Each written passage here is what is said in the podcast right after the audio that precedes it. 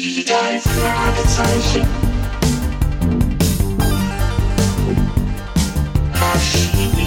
Fürst. Das ist der Podcast mit Pechling und Andreas Fröhlich. Das ist der Podcast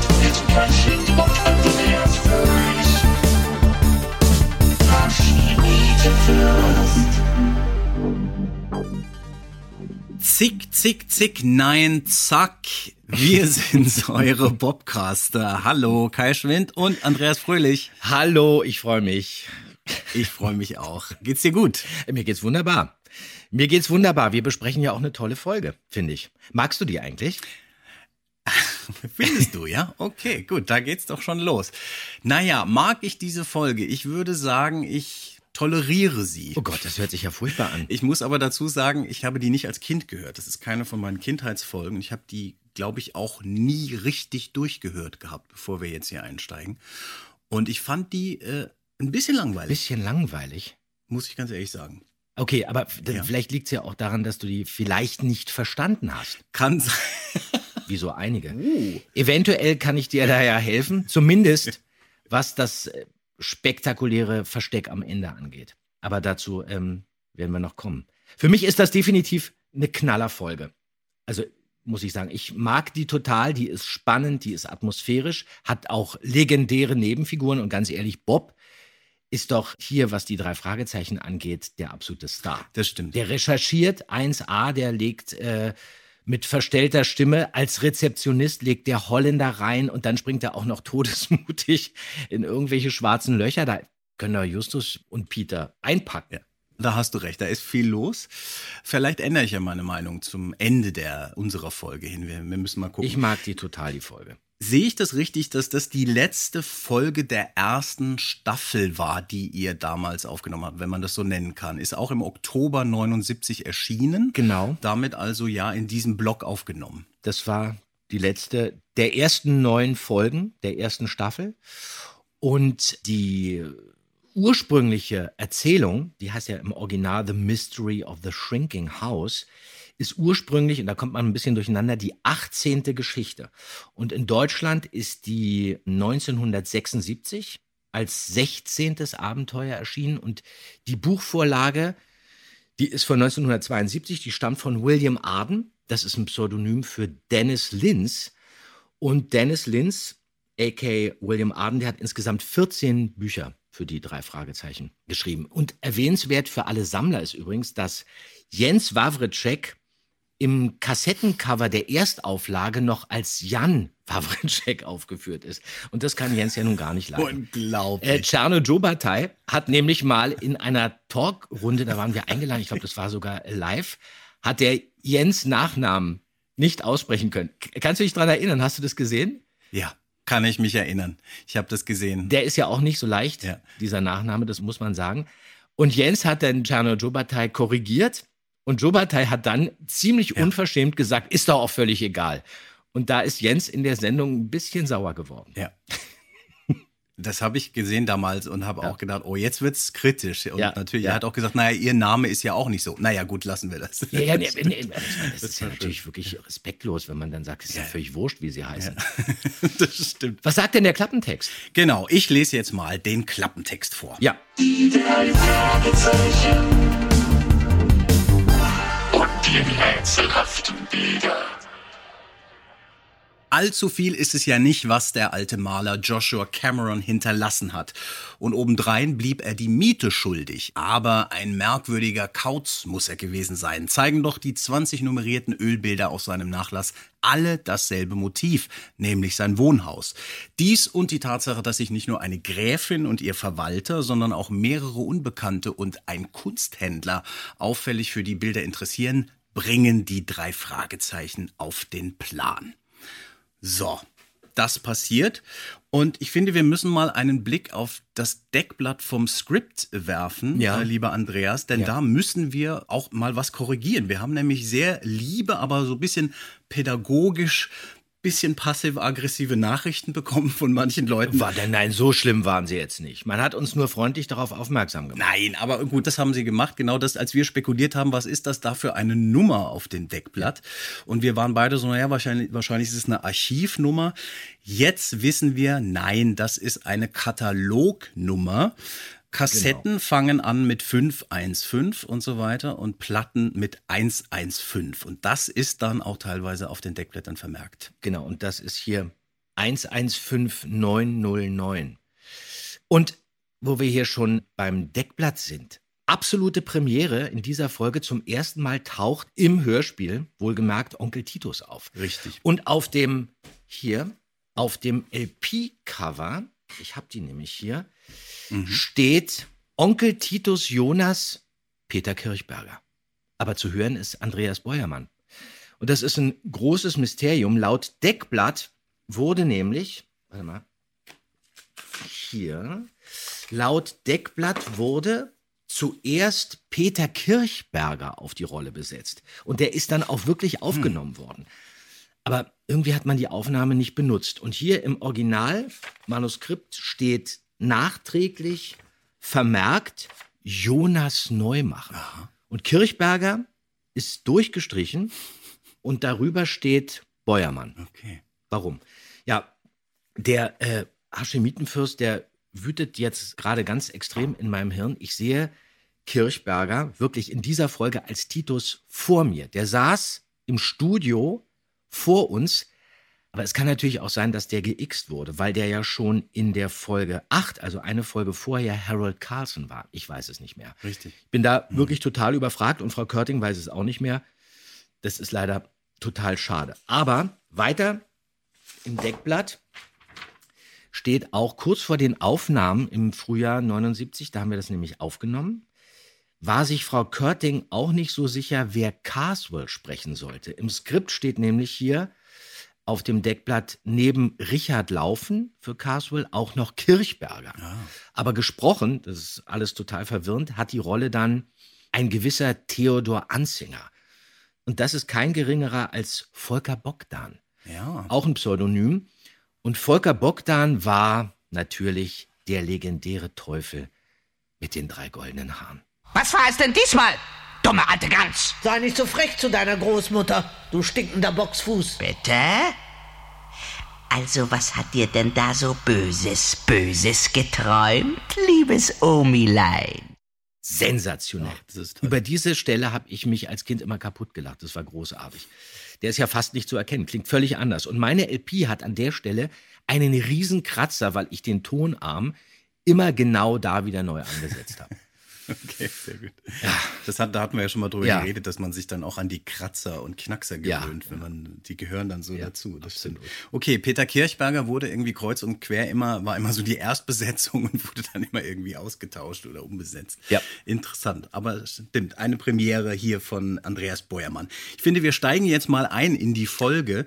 Da fällt mir nämlich auf, obwohl ich das eigentlich sehr mag ja immer, wenn man wirklich direkt in die Action einsteigt, was immer sehr cool ist, dass da, äh, dass man das so ein bisschen verstolpert in erster Linie, weil bei dieser Vorstellung im Haus von Mr. Caswell Bob überhaupt nicht Hallo sagt. Der wird quasi nicht mit angekündigt. Ja. Und man, man erschrickt sich fast ein bisschen, als er dann plötzlich später doch da ist, was ja so eine Schwierigkeit richtig. beim Hörspiel ist. Ja, da entsteht gleich am Anfang so eine Irritation. Mhm. Äh, Justus und Titus, die hört man.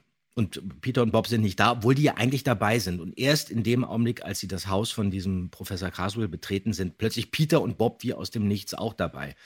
Und Justus stellt ja seine Kollegen auch vor, namentlich. Mhm. Und die Antwort ist eigentlich wirklich die, Jens und ich haben kurz geschlafen. Heute würde man natürlich wirklich da in dem Augenblick Anwesenheitslaute machen. Richtig. Also man würde sich äh, räuspern oder atmen, husten, ein bisschen Kleidung rascheln und dann natürlich auf unsere Namen reagieren. Man würde ein Hallo sagen. Und selbst ja. wenn es nicht dasteht. Das ist dann immer eigenverantwortlich. Ja? Da muss man das Skript studieren. Ah, okay, ha, ich bin dabei. Und da haben Jens und ich leider gepennt. Und leider hat Frau Körting diesmal auch vergessen, was sie sonst immer macht, auf dem Deckblatt die Seitenzahlen hinter die Rollen von Justus, Peter mhm. und Bob mhm. zu schreiben. Das hat sie bei den anderen immer gemacht. Aber das war wichtig, damit wir immer wussten, wer auf welcher Seite anwesend ist. Und selbst wenn explizit der Rollenname nicht auftaucht. Und das Problem war, dass gerade bei dieser Folge auch unglaublich viele Reaktionen, Geräusche und Sounds zu hören sind. Und Francis, der die Geschichte bearbeitet hat, also hörspieltechnisch, der hat auch alle Geräusche in Klammern an der entsprechenden Stelle rechts immer notiert. Also später dann äh, Tür knarrt in den Angeln, das war in Klammern geschrieben, oder fällt krachend zu, der Schlüssel dreht sich im Schloss um, rüttelt an der Tür, dann später alle trampeln suchend auf dem Boden rum und so weiter und so weiter. Und dann hatten wir uns einfach so an die Regieanweisung gewöhnt und wenn nichts da stand hinter unserem Rollennamen, dann haben wir eben auch nichts von uns gegeben. Keine Laute, keine Atmer gemacht Ja. und auch keine Reaktion von uns gegeben. Tja, Ja, das ist interessant. Das ist ja auch das, was man von der Regieseite dann, wo man ein bisschen aufpassen muss, weil das ja nicht immer im Skript vermerkt ist, sondern dann sagt man, okay, ja, aber das muss der Sprecher machen. ihr müsst ein bisschen rein reagieren. Nehmt das ab, weil man sonst, das ist eben das Besondere am akustischen Erzählen, verschwinden die Figuren plötzlich. Da gibt's auch so eine Schmerzgrenze, ne? so eine gewisse Länge, wenn du die dann nicht mehr hörst, verschwinden die quasi aus der Ja. Szene. Das ist interessant. Ja, ja. Aber wie gesagt, es liegt wirklich am Sprecher. Der muss, wenn er das spricht, dann muss er sich das Manuskript durchlesen und stellt fest, Moment mal, ich bin doch eigentlich hier. Ja. Ich werde ja vorgestellt, dann musst du reagieren. Genau. Das kann man auch übertreiben, finde ich auch manchmal interessant, wenn man dann Sprecher ein bisschen zurückpfeifen muss, wenn man sagt, ihr müsst nicht alles abnehmen. Aha, hm, ja. Ja, so wie Peter meint. Das bin ich. Ja. Jedes Mal den Rollennamen wieder sagen. Also es gibt da so einen goldenen Mittelweg, genau. ja, da bin ich, glaube ich, kurz aufgewacht, aber dann dachte ich, okay, jetzt ist mein Name ja schon gefallen. Zu spät. Ja, so, so hört sich's an. Und jetzt haben wir das geklärt hier. Sehr schön. Es geht dann gleich sehr actionreich weiter mit dem Auftritt des Sohnes von Mr. Caswell, von Hal. Wieder so ein typisches viertes Fragezeichen. Ne? Gibt's ja diese Jungs, die dann in den Stories mitlaufen, wie Carlos im Phantomsee oder Chang Chang im Grünen Geist und viele andere. So also hier Hal. Und dieser Auftritt ist ja so ein bisschen merkwürdig. Der ist äh, liegt im Schrank. Was ist denn da eigentlich los? Nee, der liegt unterm Schreibtisch. Und dann Der, der liegt unterm Schreibtisch, finde ich ja persönlich völlig normal, weil der Vater, Carswell, sagt ja auch, äh, möglich, dass äh, äh, mein Sohn mal wieder ein Abenteuerspiel gemacht hat. Hilfe, Papa! Das ist mein Sohn Hell. Die Treppe hoch.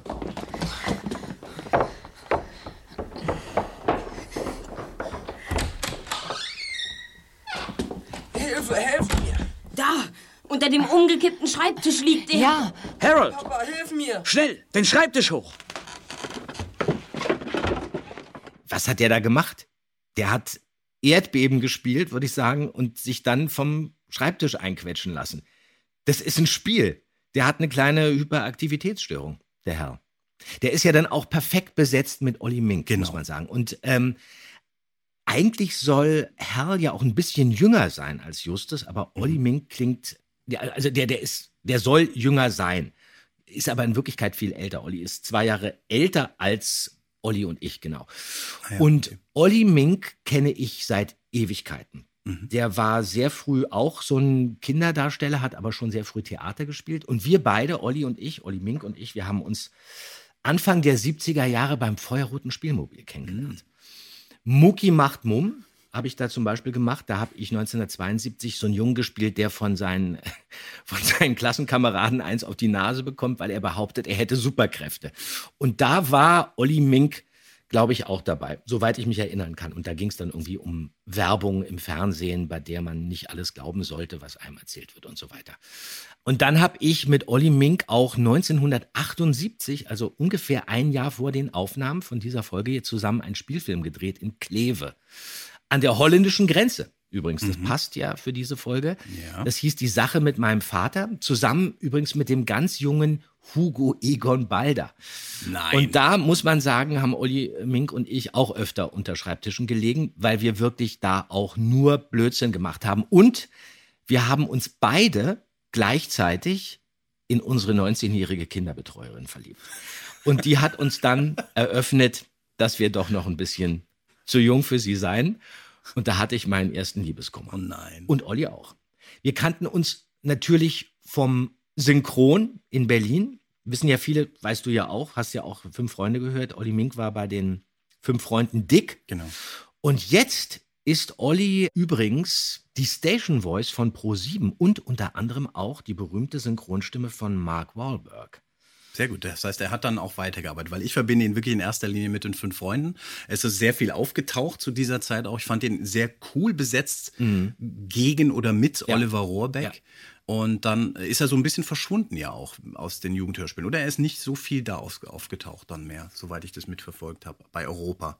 Nee, der hatte leider 1981 mit 18, und da redet er auch ganz offen drüber, einen ziemlich Okay. schweren Motorradunfall. Da ist er beim Motocrossfahren in Berlin verunglückt und ist seit der Zeit von der Hüfte an abwärts gelähmt. Hm, okay. Das war für mich damals auch ein ziemlicher Schock, denn wir waren auch ziemlich eng befreundet. Und Mhm. da ist er dann, glaube ich, auch wirklich ähm, lange weg vom Fenster gewesen. Aber hat sich dann wieder nach vorne gekämpft und ist mittlerweile sehr erfolgreich auch als Synchronregisseur unterwegs und ähm, arbeitet jetzt hauptsächlich als Sprecher. Das ist ja schön, dass wir ihn wieder hören können dabei. So, ich finde jetzt, Andreas, müssen wir hier richtig Platz machen. Jetzt kommt nämlich ein Auftritt. Das hier ist für mich persönlich das absolute Highlight dieser Folge. Joachim Wolf als Armand Maréchal besucht die drei Fragezeichen auf dem Schrottplatz. Ja. Im Schlepptau die Gräfin, gesprochen von Gisela Trove. Ich schätze Selbstvertrauen, junger Mann. Na, dann können wir unsere geschäftlichen Anliegen ja vorbringen. Ich bin der Gussverwalter der Gräfin. Mein Name ist Mareschal. Die Gräfin wünscht die Hinterlassenschaft des verstorbenen Mr. Joshua Gameron zu erwerben, die Professor Carswell an Sie verkauft hat. Sind Sie wirklich eine Gräfin? Allerdings. Joshua Cameron war mein Bruder. Ich habe den Grafentitel von meinem verstorbenen Mann. Ja. Oh Gott. Fantastisch. Ja. Unter dem Pseudonym Henriette Bischof. Richtig. Was wirklich irre ist. Sehr kleine Rolle eigentlich. Ja, ja. Und sie hat, ich kann schon einen kleinen Teaser schon mal hier geben. Meine Lieblingsfolge verraten wir ja noch nicht. Das ziehen wir noch mal so lange, bis es nicht mehr interessant ist. Ist die immer noch nicht gekommen? Die ist immer noch nicht gekommen. Nee, die kommt. Aber Gisela Trove ist schon ein wichtiger Hinweis, denn sie taucht auch in einer zentralen Rolle in meiner Lieblingsfolge auf. Und deswegen war ich dann hier ganz entzückt. Ist die Perlenvögel deine Lieblingsfolge? Verrate ich nicht, verrate ich noch nicht. Okay. Aber ich war hier ganz entzückt, äh, sie zu hören und sie bringt alles, was Gisela Trove ausmacht, rein. Ja. Erzähl mir bitte, woran erinnerst du dich? Wie war das mit ihr im Studio? Gisela Trove. Okay. Ganz wichtig übrigens, die wäre jetzt in diesem Jahr 2022 100 Jahre alt geworden. Toll. Ja, sie war sehr, sehr zierlich und hatte diese feuerrote Mähne. Die hatte so einen, so einen Bubikopf, hat bis ins hohe Alter immer Spitze geraucht, ja, hatte roten Lippenstift, unglaublich schöne Augen und hatte immer sowas herb, erotisch mysteriöses mit so einem Touch Lotte Lenya.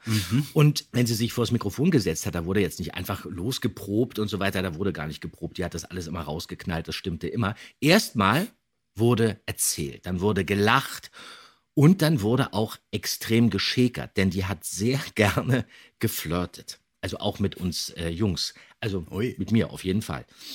Und wenn dann die Aufnahme losgehen sollte, hat sie einen immer fixiert, relativ lange, stellte also erstmal Blickkontakt her und dann, dann ging's los mit dieser unverwechselbaren, rauchigen Stimme. War ja auch wirklich eine extrem gefragte Hörspielsprecherin, hat aber in erster Linie Theater gespielt, hat als Theaterschauspielerin gearbeitet und hat 1943 das erste Mal überhaupt auf der Bühne gestanden, in Gera. Und hat dann wirklich später, sie war wirklich sensationell, in der Nachkriegszeit mit allen Film- und Theatergrößen zusammengearbeitet, die man sich nur vorstellen kann. Mit Helmut Kreutner, mit Gustav Gründgens, mit Berthold Brecht in der Regie, mit Peter Zadek und mit Thomas Engel, mit dem sie auch verheiratet war. Und was ich irre finde, Peter Lorre, also unser Peter Lorre, den jeder aus M, M, von Fritz Lang kennt und aus Casablanca, Arsen und Spitzenhäubchen Ja. und so weiter, der war ihr verfallen, Gisela Trove. Der war besessen von ihr. Und der wollte sie 1951 unbedingt für seinen Film Der Verlorene haben, wo er auch Regie geführt hat. Den hat man hier in Deutschland gedreht. Und dann hat er gesagt, diesen feuerroten Kopf, den will ich. Egal, ob sie fotogen ist oder nicht. Das soll er gesagt haben. Natürlich war sie fotogen. Die war unendlich fotogen.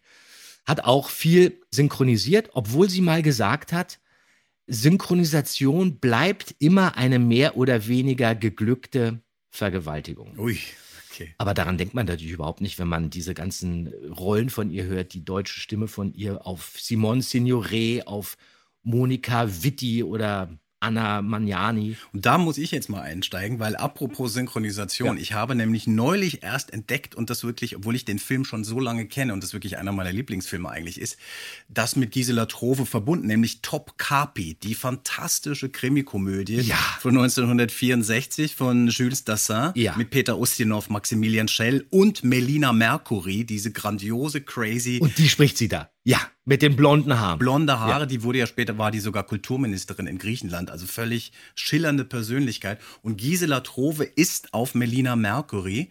Und für mich überhaupt ein tolles Beispiel für diese andere Art, diese, ich nenne es mal, freiere Art, synchron zu machen in dieser Zeit. Mhm. Weil in dem Film geht es ja darum, dass sich so eine internationale Gruppe an Dieben findet und gemeinsam dieses, in dieses Museum einbricht und den Diamanten klaut.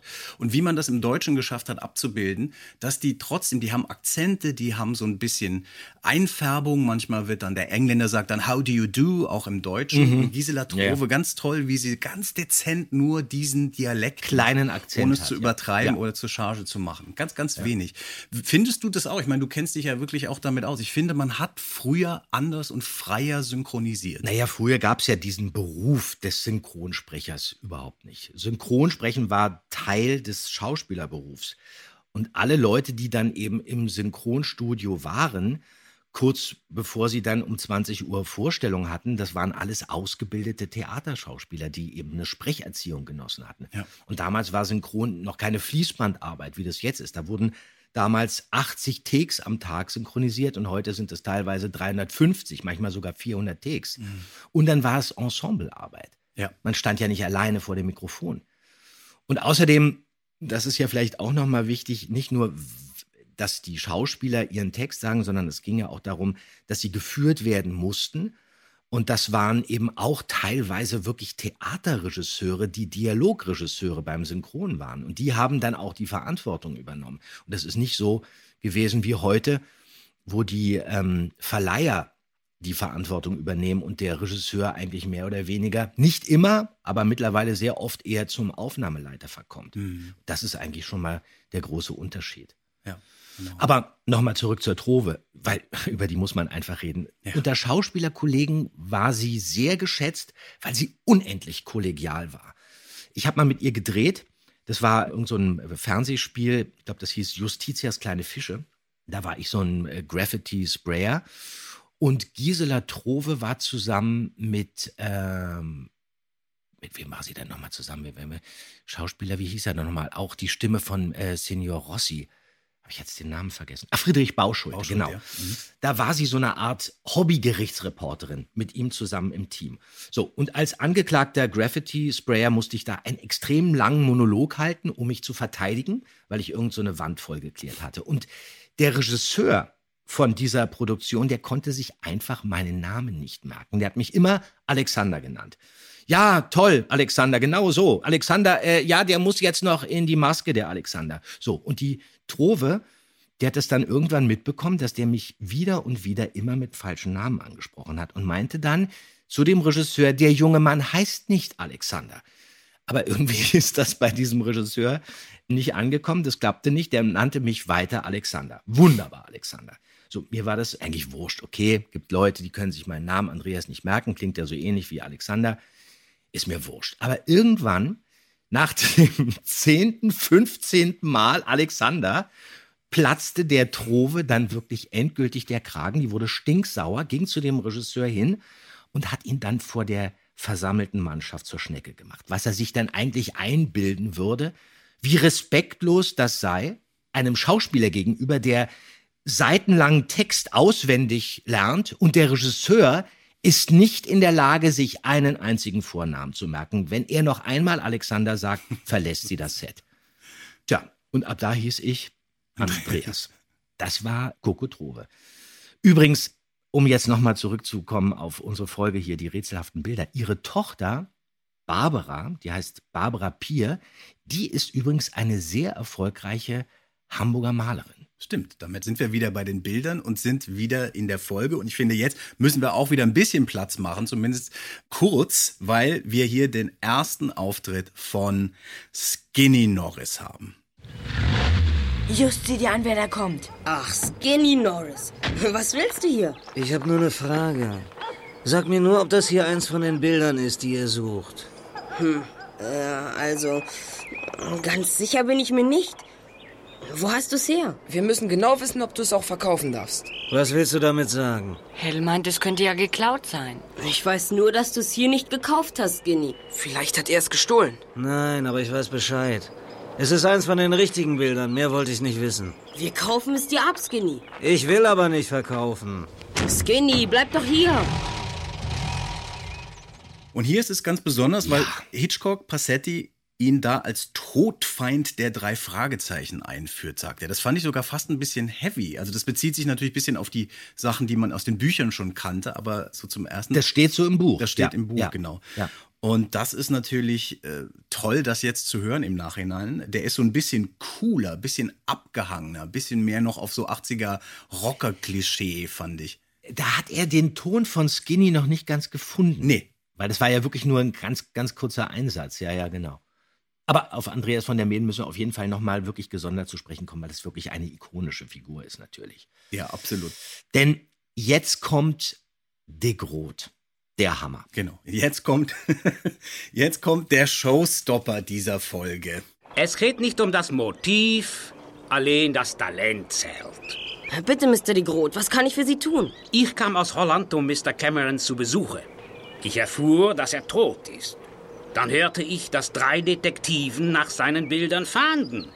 Ihr seid diese Detektiven? Hä? Habt ihr die Bilder?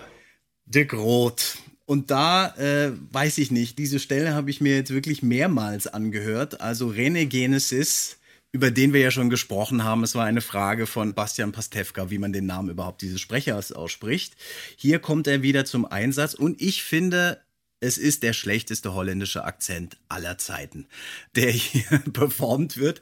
Ich meine, heute ist es ja wirklich ein Comedy-Standard. Jeder macht irgendwie äh, holländische Akzente, aber du hattest ja damals auch schon, keine Ahnung, Rudi Carell oder Jopi Hesters als Referenz. Also man hätte sich da ein bisschen mehr da draufhängen können, finde ich.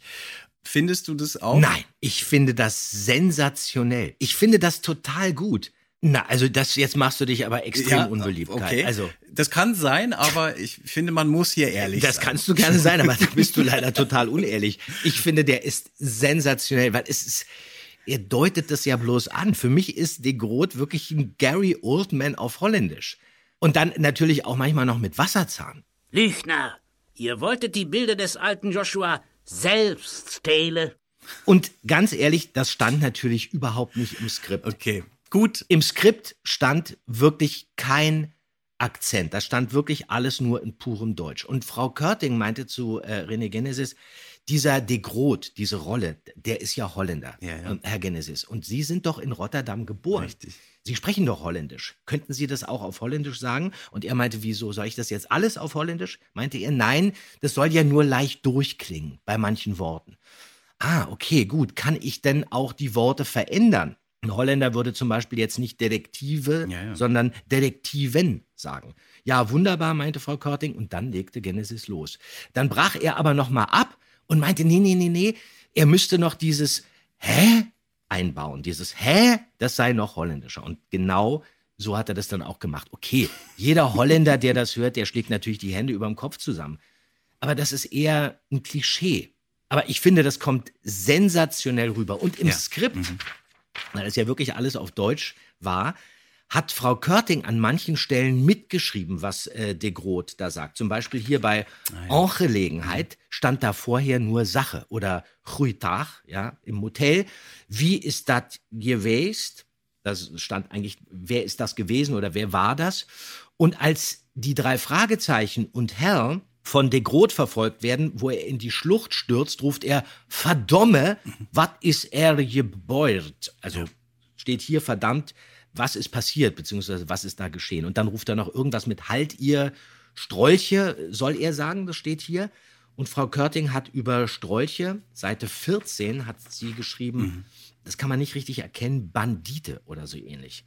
Man kann es nicht richtig erkennen und man kann auch nicht richtig verstehen, was er da sagt. Und natürlich bei dem legendären und kein Gedonder, sonst werd ich böse, steht auf Seite 7 und keinen Mucks. Ja, und Jahre später ist dieser Spruch kein Gedonder selbst für René Genesis so berühmt gewesen, dass er ihn oft als Widmung für Autogramme benutzt hat. Naja, okay, das ist natürlich charmant. Vielleicht muss ich, war ich da auch zu streng. Ich finde es toll. Ich finde es ja, bin ja eigentlich auch ein Fan davon, wenn man das nur so andeutet, aber ich finde, es stolperte halt, also es, es ging irgendwie in, in, in eine andere Richtung, was sich da für Assoziationen hat. Aber natürlich hat er eine absolute Marke gesetzt. Also De Groot ist natürlich ein Highlight in dieser Folge. Aber wenn es jetzt ein richtiger Holländer gewesen wäre, dann wäre das, wäre das langweilig gewesen. Wahrscheinlich. Ich finde das toll. Ich finde das super. Es ist angedeutet. Ich finde, der ist ja noch besser eigentlich als Eugenie. Mhm.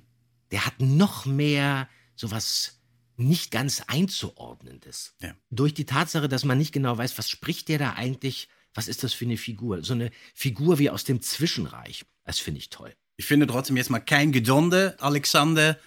Jetzt machen wir weiter. Okay, du bist natürlich Holländer. natürlich. Ich möchte jetzt- Deswegen gefällt dir das alles nicht so. Nein, ich möchte gerne mal an einer Stelle mir noch mal angucken und mal ein bisschen auf dein Spiel kommen. Es gibt ja diese Stelle mit der Verfolgungsjagd, wo Justus und Peter entführt werden und Ja. Bob und Hal mit dem Fahrrad hinterherradeln, dem, dem Auto mit dem Peilsender Ja. folgen. Wir können mal kurz in die Szene reinhören. Gerne. Meinst du, dass wir sie verfolgen können? Bestimmt. Die Autos kommen bei den vielen Ampeln nur langsam voran. Wir kümmern uns um kein rotes Licht. Tritt in die Pedale. Tempo! Dort entlang sind sie gefahren. Was sagt der Sender? Gar nichts. Das blaue Auto ist schon zu weit weg. Dann schaffen wir es nicht. Abwarten, schneller, schneller. Nicht um die Ampeln kümmern. Auf dem Fahrradweg kann uns nichts passieren. Immer noch nichts? Doch, jetzt höre ich was. Das Piepen wird langsam lauter.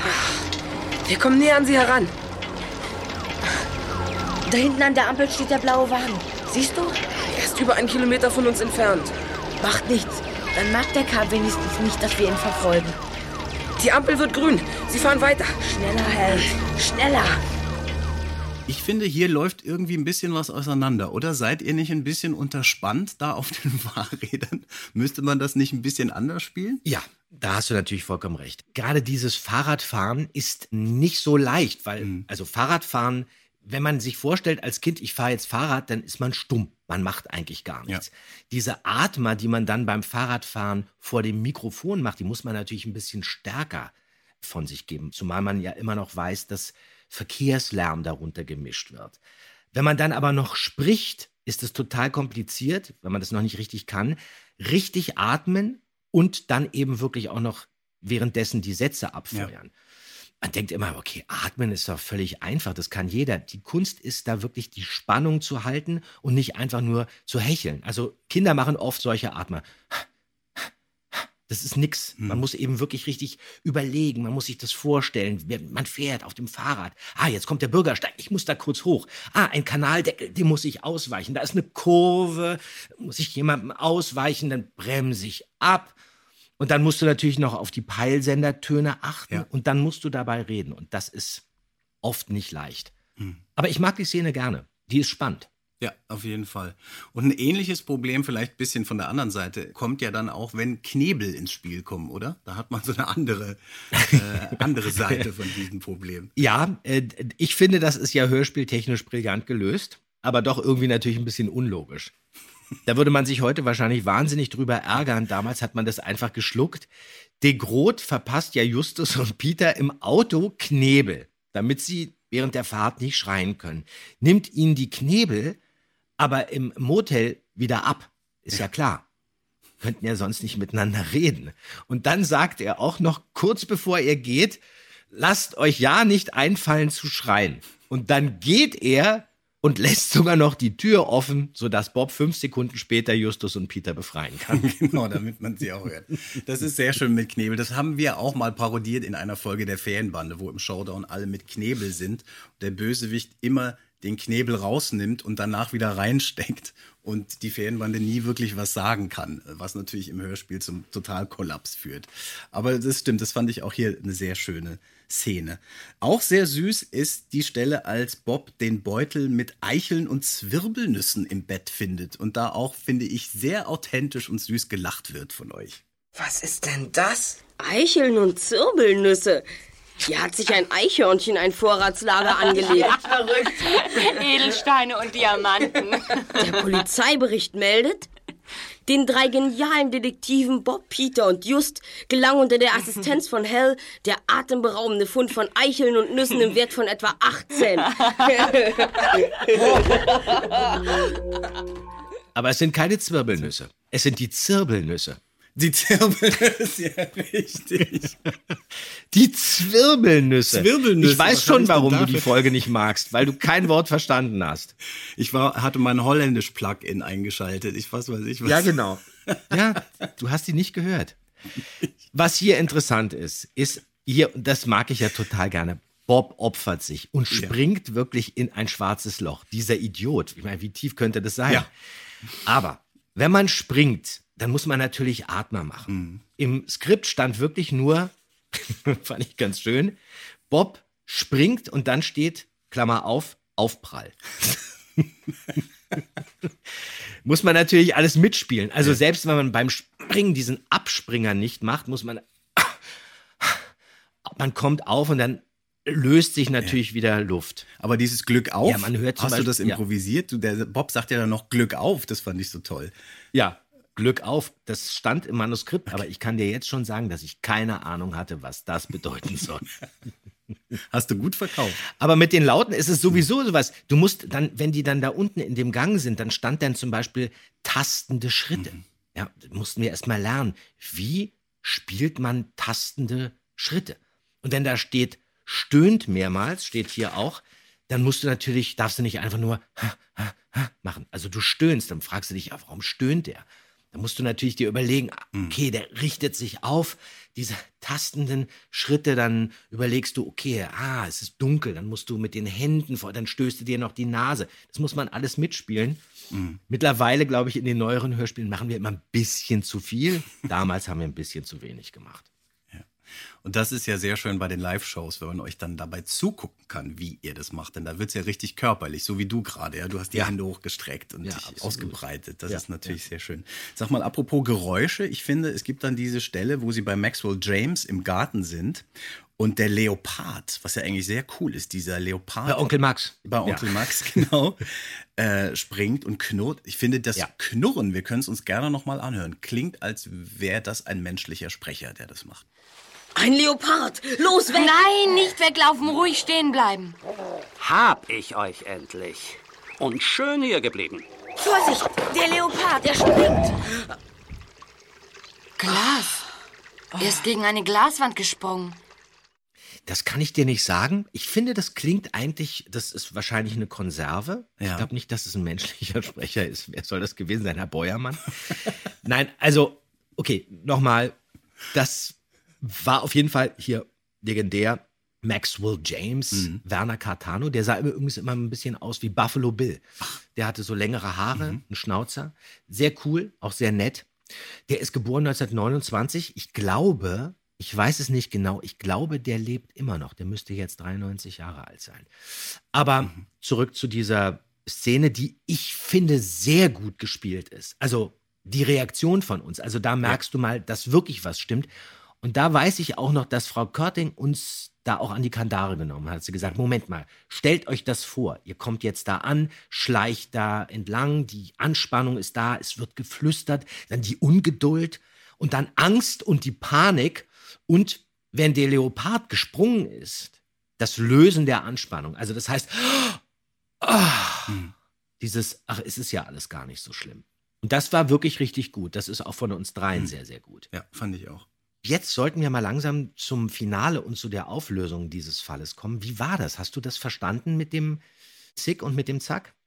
Ich habe das nicht so ganz verstanden. Ich habe mich dann zwar gefreut, dass diese Bilder auftauchen, aber irgendwie fand ich es ein bisschen kompliziert und hatte den Eindruck, dass da große Kürzungen stattgefunden haben. Ja, genau. Und die Frage ist ja, wie ist die Originalbuchvorlage und wie funktioniert auch William Arden da als Autor vielleicht? Bei der Hörspielbearbeitung, also bei der Kürzung, hat sich ja Francis meiner Meinung nach so ein bisschen verzettelt, mhm. finde ich, was auch dazu führt, dass, wie wir ja wissen, nicht nur du, sondern auch andere die Auflösung zum Schluss nicht so ganz verstanden haben. Und ich finde, da ist an einigen Stellen schon ein bisschen was faul. Ja. Vielleicht jetzt nicht oberfaul, aber äh, fragwürdig. Finde ich auch. Und vielleicht liegt das ja auch an William Arden und der Buchvorlage. Und da hat uns André Marx, einer der beliebtesten und bekanntesten drei Fragezeichen Buchautoren, ein paar Gedanken zu mitgeteilt. Die drei Fragezeichen.